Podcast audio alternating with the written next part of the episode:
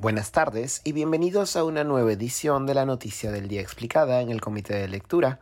Les saluda Mateus Calderón, curador del Comité de Lectura. La Fiscalía incluyó al actual primer ministro Aníbal Torres y al ministro de Justicia Félix Chero en una investigación por organización criminal que involucra al propio presidente de la República, Pedro Castillo. La investigación preliminar del Ministerio Público contra el mandatario por presunto encubrimiento personal y organización criminal, también conocida como el caso Mariano González, se refiere a las presuntas acciones tomadas por Pedro Castillo para evitar la captura del exministro de Transportes y Comunicaciones, Juan Silva.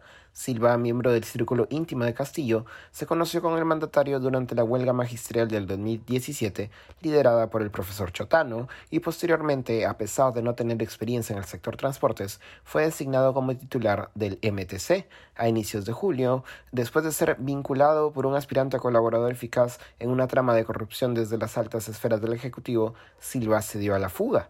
La investigación contra Castillo se disparó después del retiro de la confianza y remoción del cargo al ministro Mariano González, quien ocupó la cartera del Interior.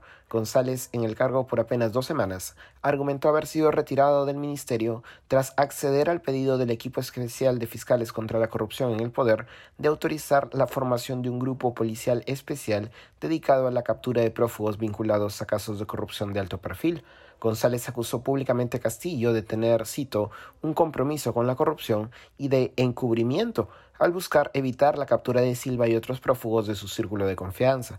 González también señaló que el presidente sugirió el nombre de Beder Camacho, subsecretario del despacho presidencial, como viceministro de Orden Interno. Posteriormente al caso se han sumado las declaraciones de otro aspirante colaborador eficaz, el exsecretario de Palacio Bruno Pacheco, quien ha declarado a Fiscalía que Beder Camacho coordinó su propia fuga.